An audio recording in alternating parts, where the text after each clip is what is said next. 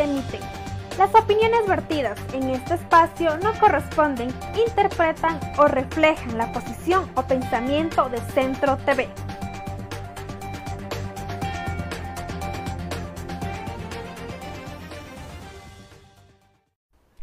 Los criterios son de exclusiva responsabilidad de quienes los emiten.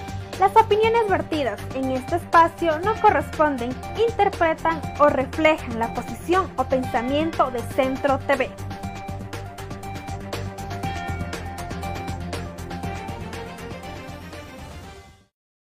Muy buenas noches a todos nuestros seguidores quienes nos ven a través de Centro TV Ecuador. Gracias por compartir con nosotros y conectarse en estos instantes. De igual manera, damos la bienvenida a la invitada de esta noche. Ella es la abogada Rosa Núñez, patrocinadora de los moradores del barrio San Gabriel del aeropuerto. Muy buenas noches y bienvenida.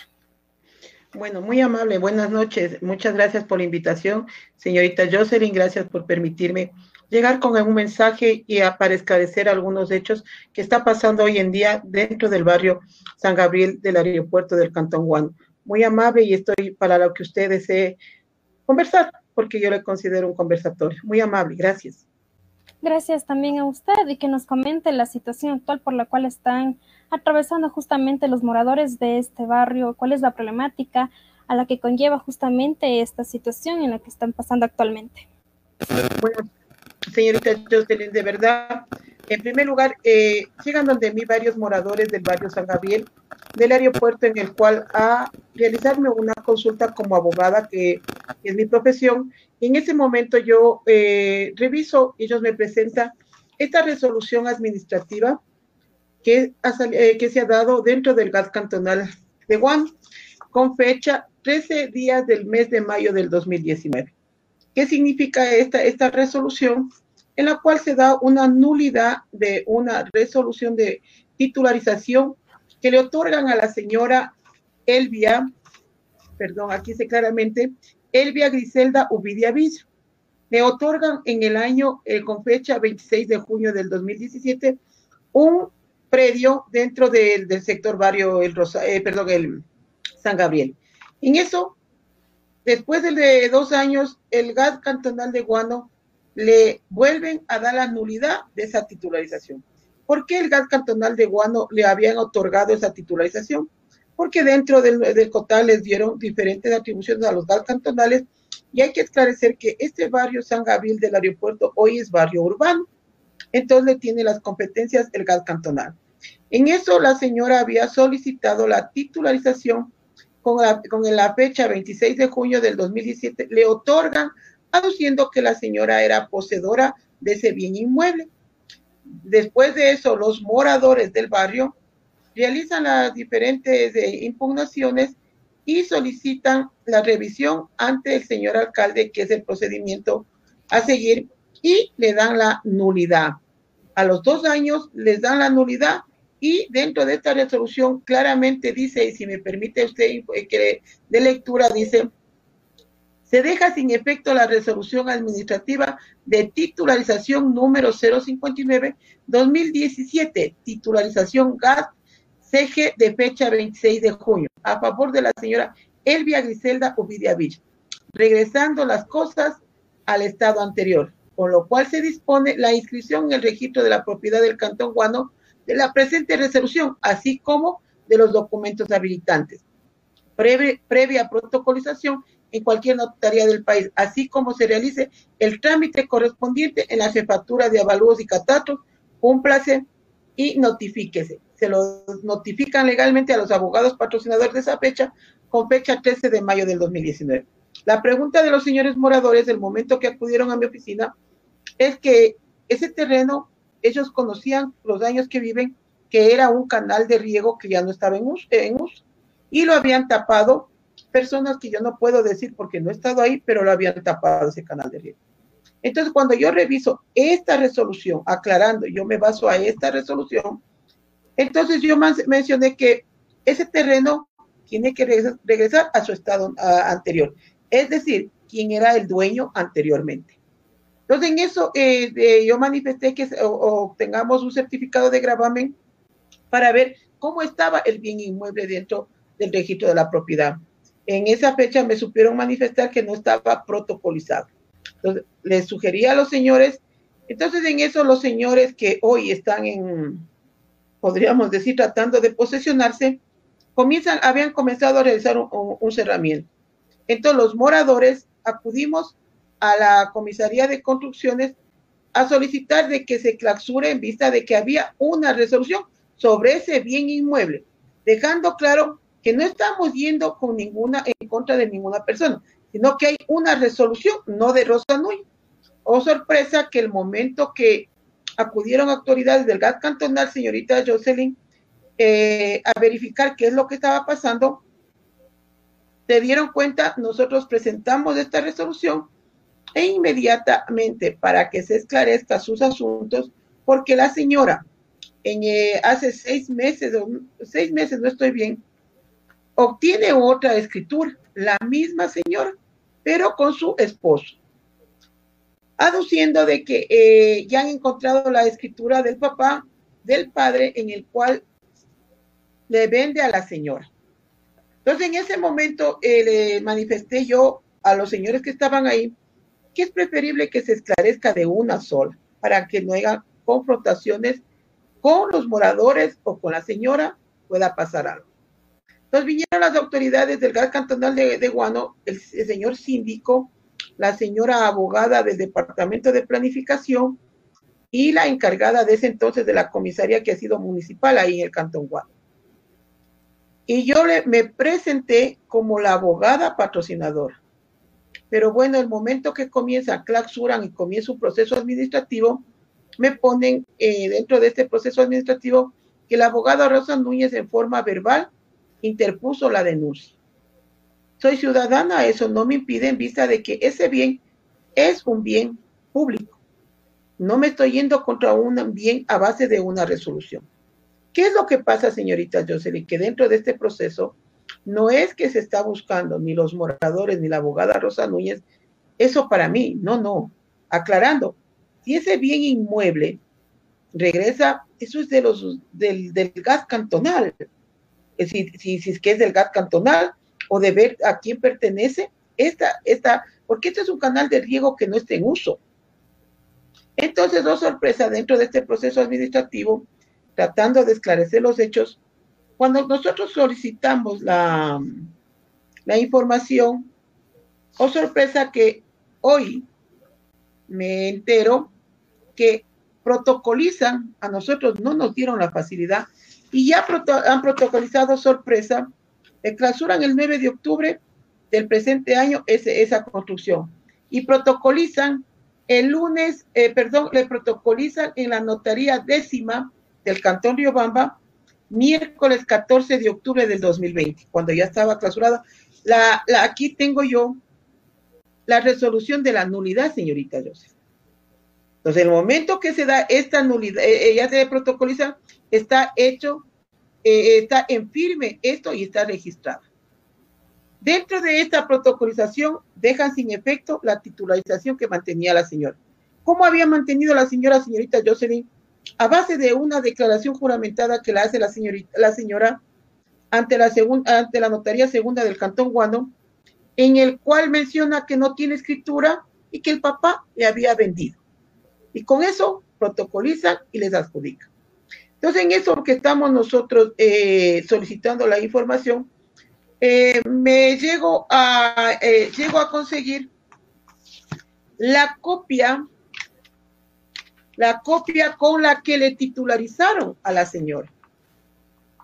Y la señora Algar Cantonal, que es esta señorita Jocelyn, que pueden ver, la resolución administrativa de titularización a favor de la señora Elvia Griselda Uvidia y otro. El gas cantonal le habían titularizado y a esto lo que yo me baso. Yo quiero dejar claro ante los medios de comunicación, no es que yo estoy imaginándome, pero ¿qué es lo que más sorprende, señorita Jocelyn? Es que dentro del presente expediente que estamos obteniendo casi no menos de unas 500 hojas desde el expediente. Oh sorpresa, me encuentro con la escritura madre, que se le conoce, con la que había comprado el padre, porque el padre es el primer dueño de la señora y sorpresa, le ha vendido una señora Marta Alicia Lara Moncayo de Burker, con fecha eh, sábado 8 de mayo de 1982 le vende al señor Manuel Uvidia Samaniego y señora. Desde esa fecha, dentro de los linderos, se puede ver claramente que menciona al, al norte la parte terreno de los compradores. En otra parte, una vía carrozable de 8 metros de ancho por intermedia con propiedad de, bueno, Río Frío Villa. Por el sur, acequia y carretera de la caja de riego de Chimborazo. Por el lado de oriente, también la misma carretera acequia de agua. Ahí está la acequia de agua, que después le han ido realizando la plataforma donde era. También tenemos que esclarecer, señorita Jocelyn, que Coderes desde el año 1998, realiza ya convenios con el padre de la señora y solicitándole que desaloje, porque desde esa época habían tratado de ir tapando. Y claramente le dice en ese convenio que el señor no puede utilizar bienes del Estado. Me sorprende que ahora la señora asoma con una escritura, correcto. Pero dentro de esa escritura la señora, dentro de esta escritura, señorita Jocelyn, el señor adquiere 10 mil metros y siempre asoma con el sobrante. Con ese sobrante, recientemente han realizado esa venta. Pues como yo le mencionaba al esposo de la señora, que simplemente citen los papeles y que se esclarezca. Lo que a mí también sí me sorprende mucho, señorita Jocelyn, es que eh, dentro del gas cantonal de Guano no se verifica las inspecciones. Tiene que verificarse a ver a quién va el bien. Entonces, cuando uno se verifica, no se afectan a las partes. Eh, la abogada Rosa Núñez no está para realizar ningún asunto, problema, ni al municipio de Guano, ni a las señoras partes, ¿no? Mi forma de trabajar siempre ha sido socialmente de esclarecer. También tenemos que tener claro, señorita Jocelyn, y agradeciendo este espacio, de que hoy se está dando este proceso administrativo que termina la etapa de prueba el día lunes y les da una cordial invitación a todos los moradores que el día jueves se va a dar la inspección por las autoridades de, del, del GAD para que se verifiquen si es verdad que dentro de ese predio está tapado el canal de riego. Si dentro de la escritura madre dice claramente que existe una sequía, la sequía tiene que asomar. Tiene que asomar, eso no se puede tocar. Entonces eso es lo que yo le podía manifestar, señorita Jocelyn, en que estamos en este momento ya terminando eh, un periodo de prueba dentro del proceso administrativo en el cual el terreno, eh, como ya está protocolizado la nulidad, hemos solicitado hoy mismo que por favor el gas cantonal regrese, porque este bien ya está catastrado, pero ese bien ya no puede seguir con esa clave catastral a nombre de la señora que lo habían. Que también tengo que, por lealtad procesal, se tiene que decir las cosas como son no es que la señora se, adjudicó gratis, no, no. El gas cantonal de ese entonces, con el licenciado Osvaldo Estrada, la señora había pagado como manda la ley, porque supuestamente los, terrenos que no tienen propietarios es dueño el, el Estado o los gas cantonales y había pagado 1.500 dólares o 2.200 dólares, no estoy bien. Entonces me supongo que dentro del proceso administrativo, porque recién hoy no pudimos obtener las copias, que lo están eh, certificando para poderlo presentar. Entonces ahí va a salir todo el, esclarecimiento. Es lo que yo le podría decir, señorita José. ¿Hasta cuánto tiempo los moradores han estado en, este, en esta problemática justamente con la señora que ha comprado este predio donde usted menciona que existe, eh, es la suposición presuntamente de que existe justamente el canal de riego y cuáles han sido también los pronunciamientos por parte del GAF cantonal para poder llegar a acuerdos y tener también eh, que sea parte del barrio San Gabriel del aeropuerto, justamente el canal de riego. Eh, señorita Jocelyn, lo que yo le podría manifestar es que los moradores, según lo que se ve, eh, siempre estuvieron desde el año 98. Siempre estuvieron porque a base de que los moradores acudían en esa época a Coderes y después al, al MAGAP y después al Ministerio del Medio Ambiente. Lo que me sorprende es, señorita Jocelyn, que todos conocemos que esto tenía competencia el Ministerio del Medio Ambiente. Hasta ahora no se pronuncian, ni tampoco el gas cantonal de Guano, porque ahí también tengo conocimiento que existe el Ministerio del Medio Ambiente. Eh, hoy siempre ha existido en la época que le dieron, la, le adjudicaron a la, a la señora, la, es decir, también se debe entender algo, que una persona no puede acudir a un gas cantonal y bajo juramento dice estoy con posesión y le puedan titularizar. Para eso existen los procedimientos administrativos en lo cual se tiene que verificar si es que la señora estuvo en posesión y aparte de eso, ese bien, si es de si no pertenece al Estado, si no tiene problemas con colindantes, todo eso. Y también eh, son años, estamos hablando desde el año 1998, señorita. ¿Cuántas personas son las afectadas justamente de que el canal de riego esté en el predio de la señora que, eh, como hemos escuchado en este, en este diálogo, también ha pasado de mano en mano, tal vez familia en familia, este predio, este terreno que al parecer todo el, todo el tiempo, desde 1998, ha, ha permanecido justamente ahí el canal de riego. Debo aclarar, señorita Jocelyn, que el canal de riego en este momento está en desuso. Debe, estar el canal de riego, lo que debe ser, lo que me manifestaron eh, un morador eh, que tengo que reservar porque manifiesta que tienen miedo, eh, que ese canal de riego, cuando habían acudido a Coderech, era un canal de riego que, que tenía que quedar des, despejado para emergencia, pero no para que se lo vaya a adjudicar.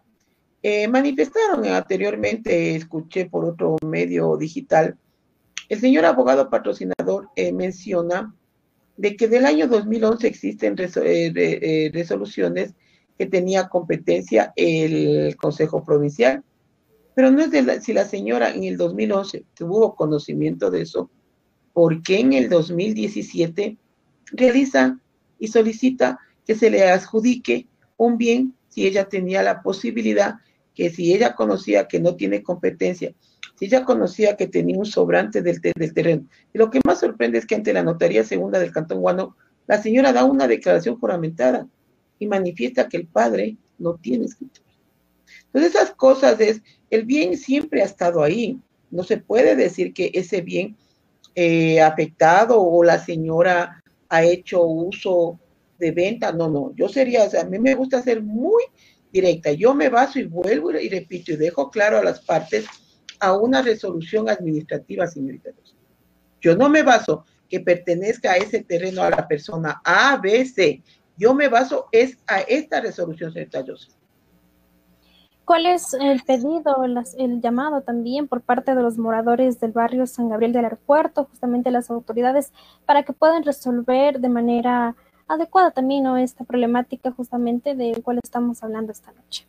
Señorita Jocelyn, desde el año 2017, según yo pude revisar el expediente, los moradores del barrio San Gabriel del Aeropuerto, su pedido había sido que ese terreno se lo adjudique al barrio, no a ninguna persona en particular.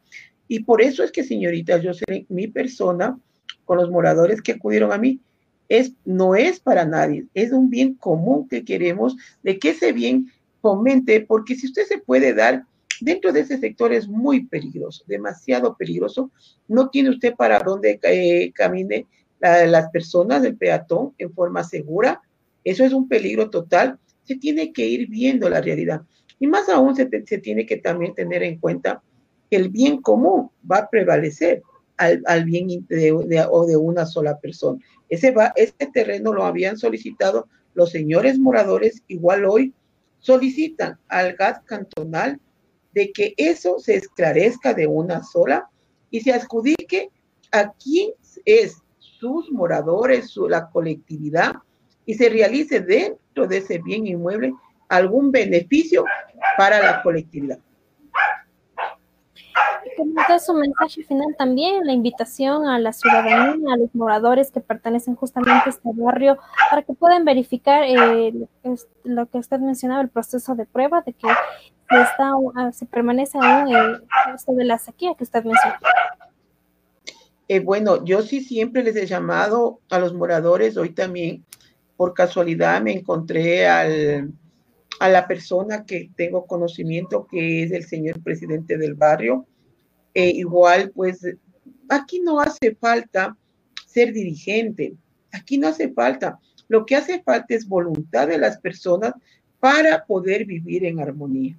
No queremos llevar, tener problemas con nadie, ni con el gas cantonal, ni con la señora, sino que se esclarezca, como yo le manifesté, si existe que hay una compra legal que había hecho su señor padre de 10 mil metros, pues se regresa al Estado y se revisa dónde están los 10 mil metros, a cuántas personas han vendido, eh, las calles, como ah, obvio, van, va menorando el terreno, su extensión de la, del terreno útil y se tiene que esclarecer. Pero si dentro de la escritura madre dice claramente acequia, tiene que asomar la sequía.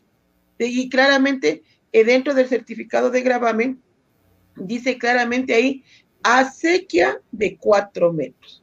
Entonces, todas esas cosas se va a esclarecer y un llamado y un agradecimiento que se lo tiene que decir públicamente a las autoridades del Cantón Guano porque ellos manifestaron que ellos no habían tenido conocimiento eh, de lo que la situación, cómo quedó ese canal de riego. Y pues esperando de que se esclarezca y poder llegar a una buena solución con la parte, con la otra parte, con el GAT y con los moradores.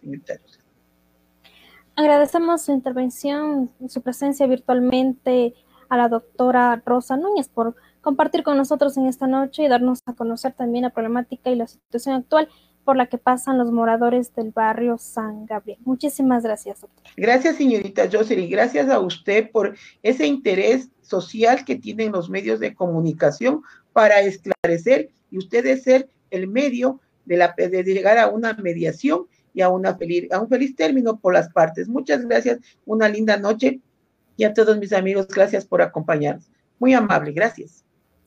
Gracias, doctora, y a nuestros seguidores por compartir con nosotros Regresamos con más información, con más noticias de actualidad después de esta pausa publicitaria.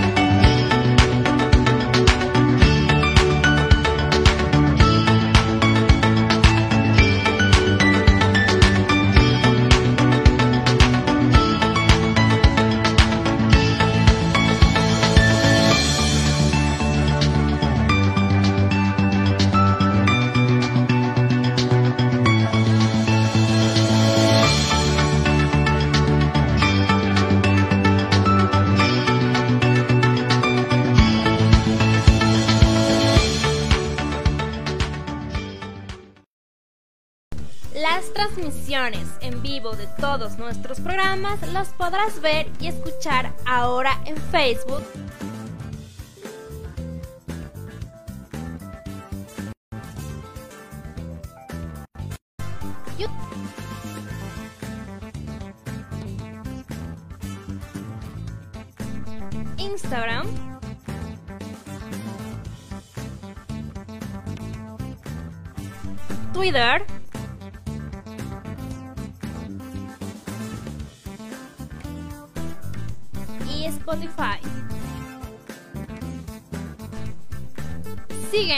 En nuestras cuentas oficiales. Nos encuentras como Centro TV Ecuador o arroba Centro TV Ecuador.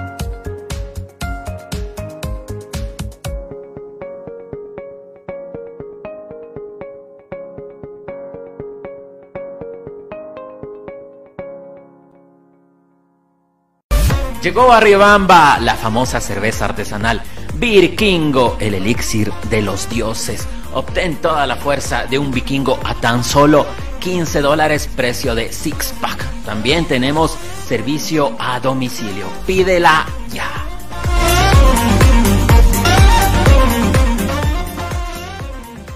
Conoce la información de actualidad, noticias, Entrevistas con los líderes de opinión de Ecuador y el mundo. En visión informativa. De lunes a viernes a las 19 horas con 45 por Centro TV Ecuador.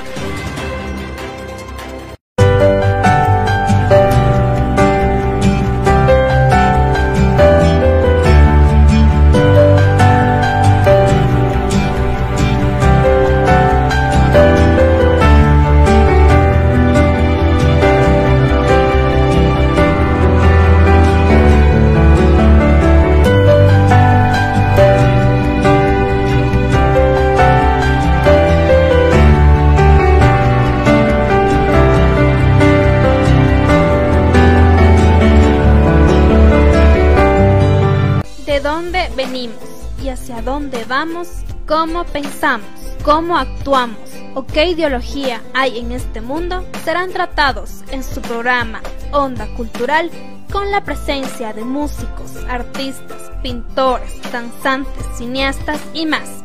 Todos los viernes a las 18 horas en Centro TV Ecuador.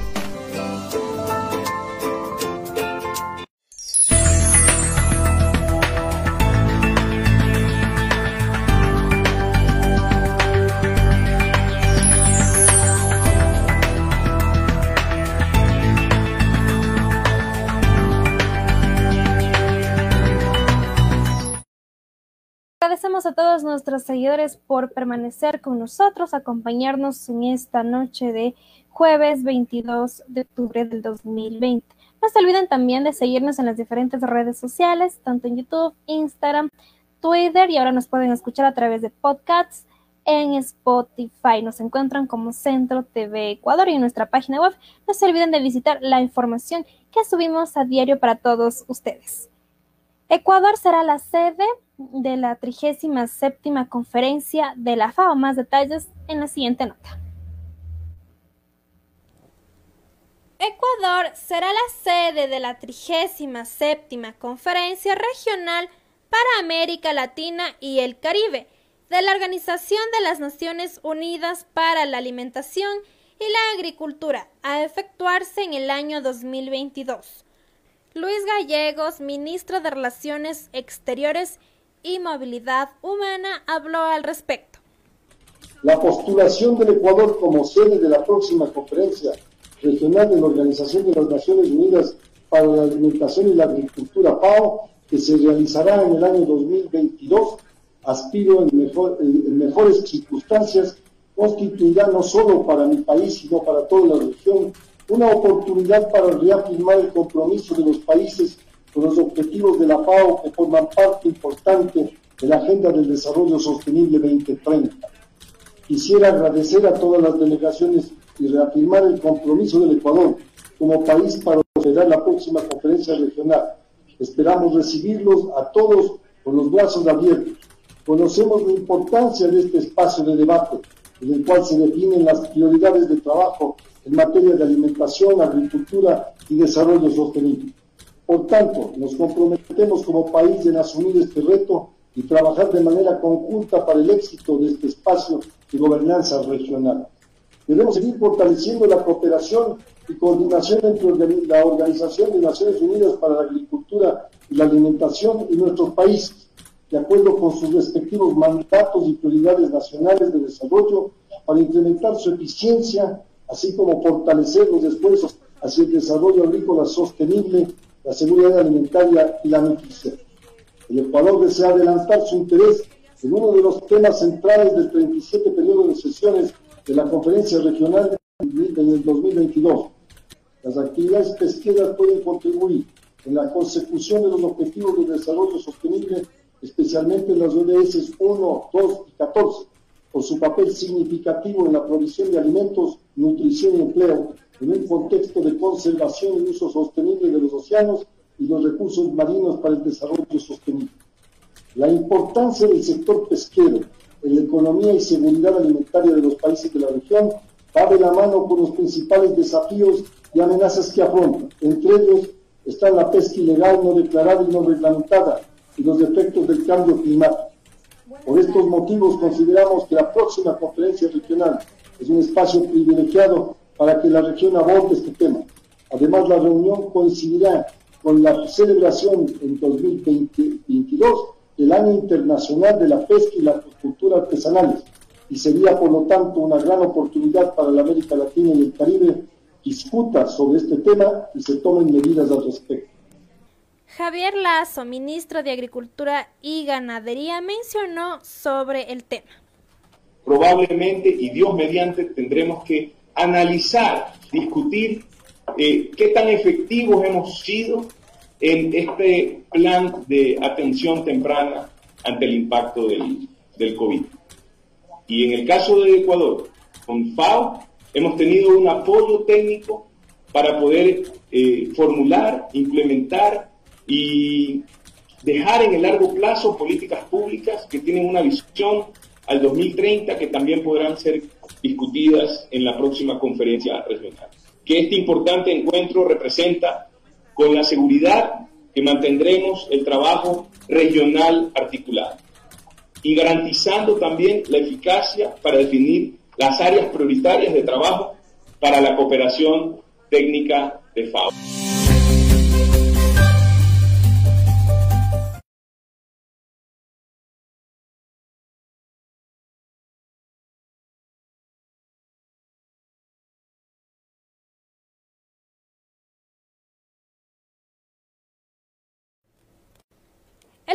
Municipio de Riobamba expidió una nueva resolución administrativa que reglamenta la instalación de lápidas en los nuevos cuerpos de bóvedas que disponen el cementerio municipal.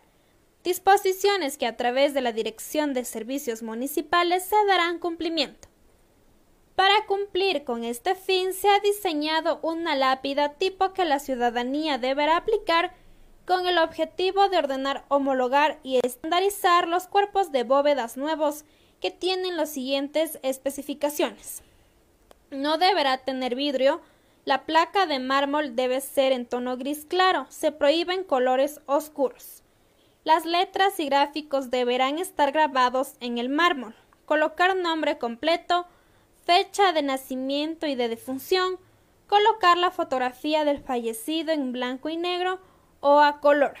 En la placa no se podrá inscribir ninguna frase o epitafios. Esto se autorizará a colocar en la jardinería. Dorian Jara, director de servicios municipales, solicita a la ciudadanía que se respete los modelos que se encuentren aprobados para la elaboración de lápidas en el cementerio. Cualquier usuario al requerir el arrendamiento de una bóveda deberá firmar una constancia de modelos aprobados sin embargo, se ha presentado problemas con ciudadanos que no se enmarcan dentro de estas regulaciones. Fuente Dirección de Comunicación del municipio de Riobamba.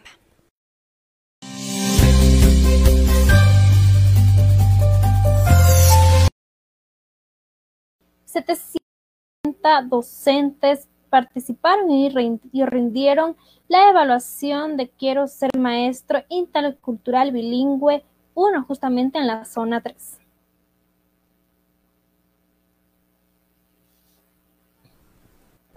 En las provincias de Chimborazo, Cotopaxi, Pastaza y Tungurahua 790 aspirantes al concurso Quiero ser maestro intercultural bilingüe 1 rinden este 22 y 23 de octubre del 2020 la prueba de razonamiento de la fase de elegibilidad. Bajo la supervisión de la Dirección Técnica Zonal de Desarrollo Profesional, este proceso se cumple de manera presencial en 21 laboratorios de la Zona 3, aplicando todas las normas y protocolos de bioseguridad. La prueba se desarrolla en tres sesiones y evalúa los siguientes componentes. Razonamiento verbal, razonamiento numérico y razonamiento abstracto. La evaluación de personalidad se efectuará en noviembre del 2020, la evaluación de conocimientos específicos en enero de 2021, mientras que la inscripción a la etapa de méritos y oposición en febrero del 2021. La aplicación de la evaluación práctica Costa y Sierra será en febrero del 2021, para posteriormente continuar con las postulaciones en el mes de marzo y finalmente la publicación de ganadores en abril del 2021. Fuente Ministerio de Educación.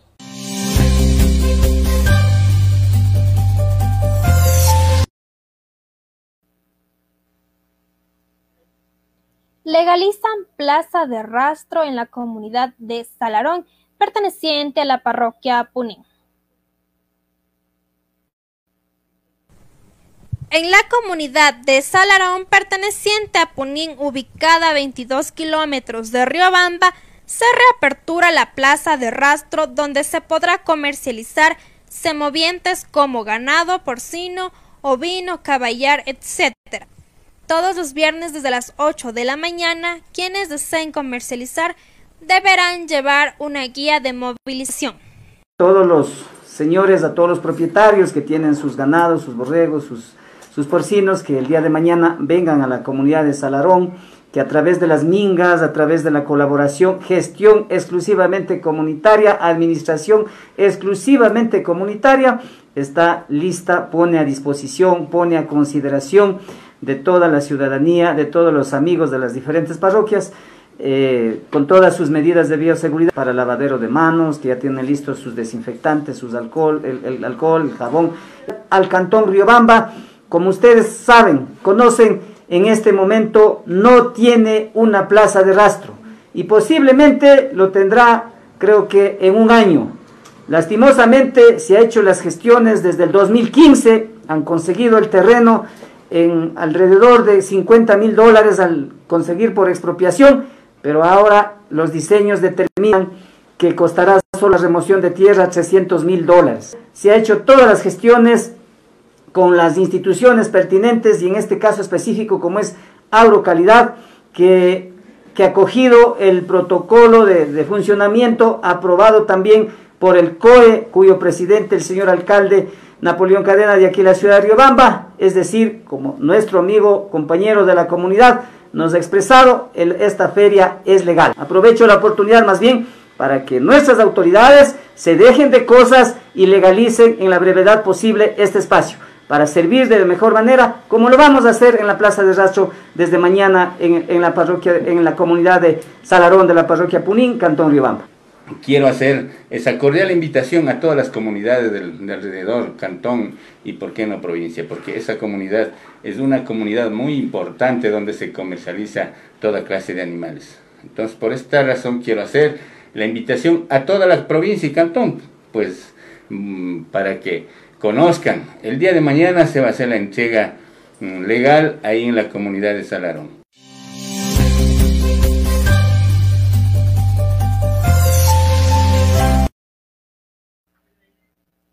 La vicealcaldesa Rocío Pumaguayi nos manifestó también que dos obras para la ciudad de Riobamba ya debieron ser entregadas anteriormente. La obra de la avenida Gonzalo Dávalos ya debió ser entregada, afirmó Rocío Pumaguayi, alcaldesa de Riobamba. Añadió que se está revisando la documentación para determinar qué es lo que pasó. Ahora ya debió haber sido entregada, debe ser asegurada. Al momento no sé por qué se está demorando, pero esta obra ya concluyó con todo el tiempo Al momento se está con unas prórrogas que se han realizado, que nosotros hemos pedido justamente la documentación para poder justificar el por qué ha existido tanta prórroga para la entrega de esta obra. Además, en la obra de agua potable Maguazo Alao, aseguró Pumaguayi que ya debió ser entregada en febrero de este año. momento Estamos revisando todo el proceso de la, de la obra de Maguazo Alao que también ya debió haberse entregado a, pesar del tiempo que transcurrió de la pandemia, pero esta es una obra que ya se debe haber entregado. Al momento estamos revisando eh, toda la documentación, como usted entenderá, son miles de hojas las que tenemos que revisar y estamos haciendo un informe correspondiente de Maguazo Alao, que es una obra emblemática que va a proporcionar 24 horas al día de agua potable, de líquido vital y es una obra que ya debe haber sido entregada y esa es nuestra preocupación del por qué está demorando tanto si eh, nos habían manifestado que para febrero de este año ya estaba terminada la obra. En las compras realizadas durante la crisis sanitaria dijo que al momento están en indagación, donde se busca determinar responsabilidades, si se cumplieron con los procesos o si existe presuntos sobreprecios, añadió Pumaguachi. Sí, dentro de las compras eh, que se realizó para en la época de, la crisis sanitaria, eh, se ha presentado justamente, como usted lo manifiesta, a la Fiscalía, se está impulsando, existen eh, algunos temas que se están solicitando, alguna documentación. Al momento este proceso lo está llevando dentro de lo que corresponde a la indagación la Fiscalía Provincial de Chimborazo. Esperamos y aspiramos de que las cosas se hagan marcadas en la ley lo que necesitamos saber es si es que existe o no existe responsabilidad al respecto, si se cumplieron o no se cumplieron con los procesos como corresponde y si existe o no sobreprecios en, en las compras presuntivamente o presuntamente existen sobreprecios, pero estos son los órganos de control, como es la Fiscalía y la Contraloría. Dentro de las compras se había evidenciado de que existían algunas inconsistencias que no se cumplía con lo que determina la CERCOF que eh, el proveedor de mascarillas tenía otra actividad diferente, como es el de ferretería, que el proveedor de productos de primera necesidad tenía otra actividad, como venta de cárnicos, que los proveedores de mm, igualmente de mascarillas vendían computadoras. Entonces no se está cumpliendo con la disposición. Además también hay la presunción de sobreprecios, como es en los túneles de desinfección, que tienen un menor al que, al que se adquirió igualmente los pediluvios, igualmente las pruebas rápidas. Entonces, al respecto, nos ha llamado la atención eh, de estas compras a estos precios que están realizando. Es por eso que solicitamos a los órganos de control que se, que se hagan las investigaciones correspondientes, que se determine si existe o no existe responsabilidad.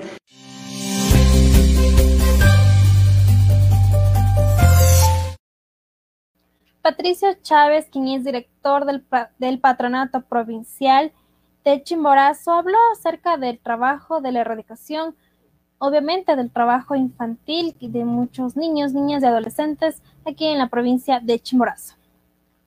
Patricio Chávez, director del Patronato Provincial de Chimborazo, mencionó las actividades que ha realizado la institución. Estamos activos con todo lo que tiene que ver con brigadas médicas, apoyo en los temas de los CDIs, que son centros de atención a, los infantes. También estamos trabajando en lo que tiene que ver con los proyectos de erradicación del trabajo infantil en la provincia. Y tenemos también el tema del adulto mayor, el trabajo con el adulto mayor. Todos estos proyectos son proyectos que ya se está dando un seguimiento y lógicamente pues se está tratando de que vayan mejorando en cada uno de sus desarrollos. Tenemos la atención también en lo que es el centro médico, este, este centro pues da una, una, gran ayuda a toda la ciudadanía de la provincia de Chimborazo, donde lógicamente se, se trata de verificar el buen estado de salud que puedan tener eh, nuestros habitantes. Además de esto, el día de ayer estuvimos presentes en una campaña articulada con eh, la Cruz Roja, con quien hemos precisamente hemos tratado de hacer una campaña de donación de sangre para poder tener un banco de sangre importante en lo que tiene que ver en Cruz Roja, con el apoyo lógicamente del el patronato del Consejo Provincial. añadió el trabajo que están realizando con el fin de buscar erradicar el trabajo infantil, además de buscar mecanismos para que los niños o niñas continúen sus estudios. Bueno, el tema de la erradicación del trabajo infantil es un tema muy, muy complicado, muy delicado, porque esto está netamente ligado a la situación económica actual del país y sumado a la pandemia, realmente es, es muy difícil poderle dar una proyección sobre cuándo se puede erradicar. Es un trabajo continuo, constante, que realmente lo que nosotros en este momento hemos estado eh, dándole seguimiento es al hecho de que estos niños puedan eh, de alguna manera seguir estudiando. No, no va a suceder al, al, corto ni mediano plazo. Estos serán proyectos que se tengan que manejar ya a largo plazo y con, con, un sustento y un estudio mucho más grande. Más que nada es un apoyo técnico y psicológico, lo que nosotros hacemos es un seguimiento, como le decía, en cada una de las problemáticas de ellos y tratamos de que en, primera instancia estudien y si estudian que estén con, con un apoyo de nuestro personal con cada uno de ellos para ir identificando precisamente en qué áreas es que se tiene que seguir eh, apoyándolos, ¿no? Por poner un ejemplo muy, muy concreto y muy sencillo. Eh, es muy complicado con, con, los niños que tienen problemática el hecho de acceder a tecnología, ¿no? Es decir, tener una, un equipo que le permita poder estudiar, además de tener internet. Entonces estas cosas van limitando. ¿Cuál es nuestra idea en este, en este momento? Es que eh, podamos ir supliendo estas necesidades con, con, temas creativos, ¿no? Entonces está viendo algunas posibilidades. Pero de aquí a futuro, como le digo, en los proyectos futuros, es importante poder plantear el hecho de que se pueda dotar de alguna manera de esta tecnología a estos niños y, tenemos varias ideas que se pueden ir concretando. ¿En qué sectores se ha brindado ya apoyo a estos niños de bueno, en este momento estamos trabajando acá en el, en el cantón Riobamba, especialmente en los barrios periféricos, pero además de este tema también tenemos eh, un soporte más, más fuerte en lo que tiene que ver en, en Achupayas, se está trabajando en este sector, en este tema. En cuanto las, brigadas que mencionaba, ¿cada cuánto tiempo se trabaja en las parroquias rurales, brindando atención médica, psicológica, odontológica? ¿A quiénes además se ha brindado el momento?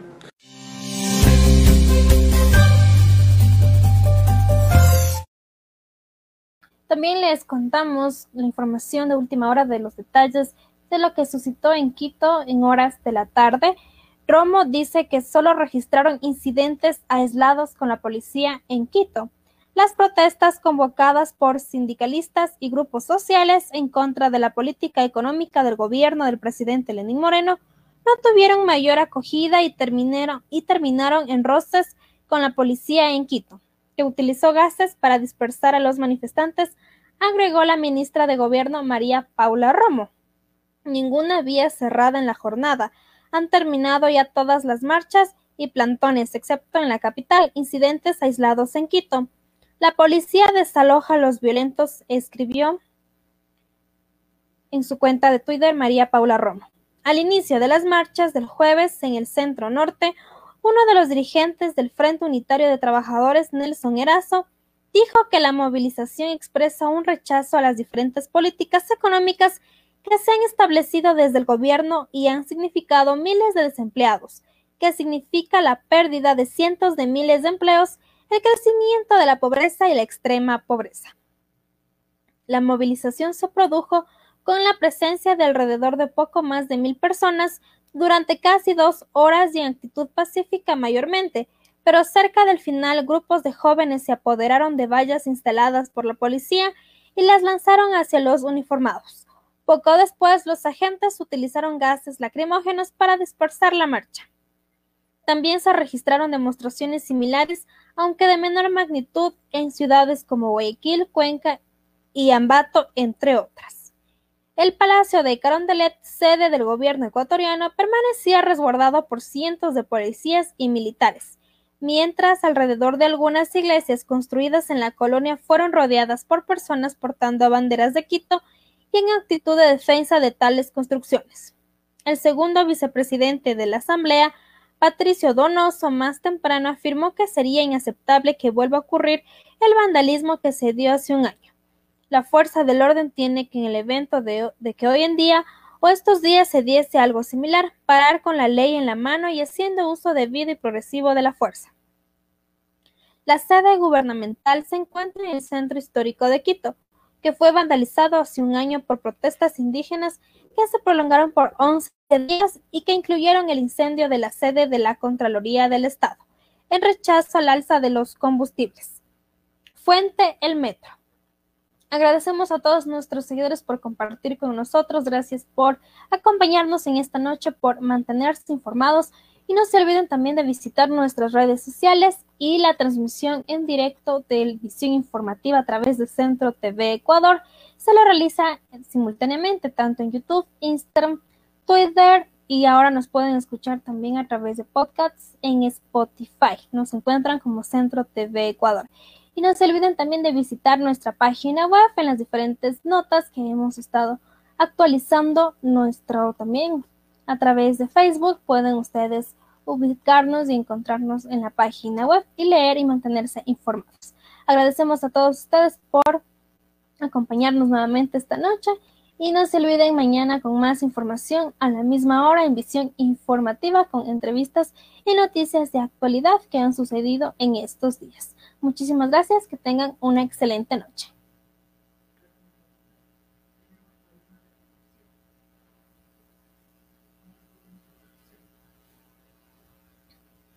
Antes de despedirnos, también recordarles que pueden visitar nuevamente la página web, no se olviden, y nos pueden visitar en las diferentes redes sociales. Y la transmisión de Facebook es simultánea con las diferentes redes sociales. Les agradecemos mucho. No se olviden de seguirnos en las diferentes redes sociales. Visiten la página web con más información y los esperamos el día de mañana.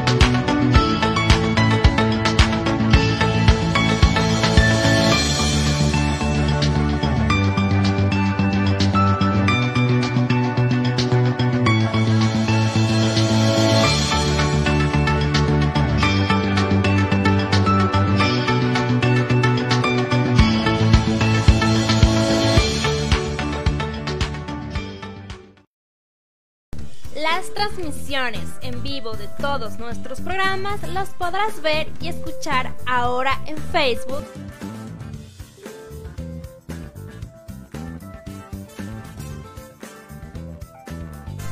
YouTube.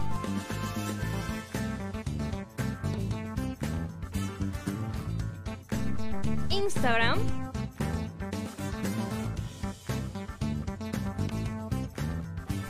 Twitter.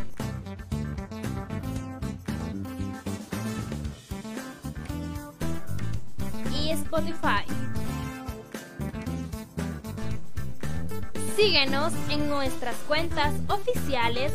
Nos encuentras como Centro TV Ecuador o arroba Centro TV Ecuador.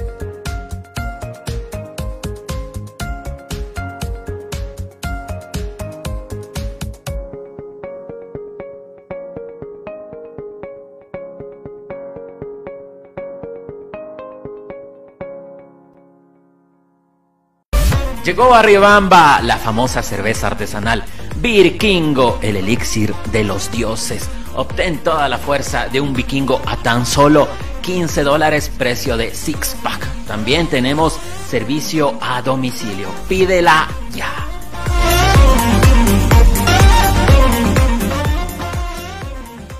Conoce la información de actualidad, noticias, entrevistas con los líderes de opinión de Ecuador y el mundo en visión informativa de lunes a viernes a las 19 horas con 45 por Centro TV Ecuador.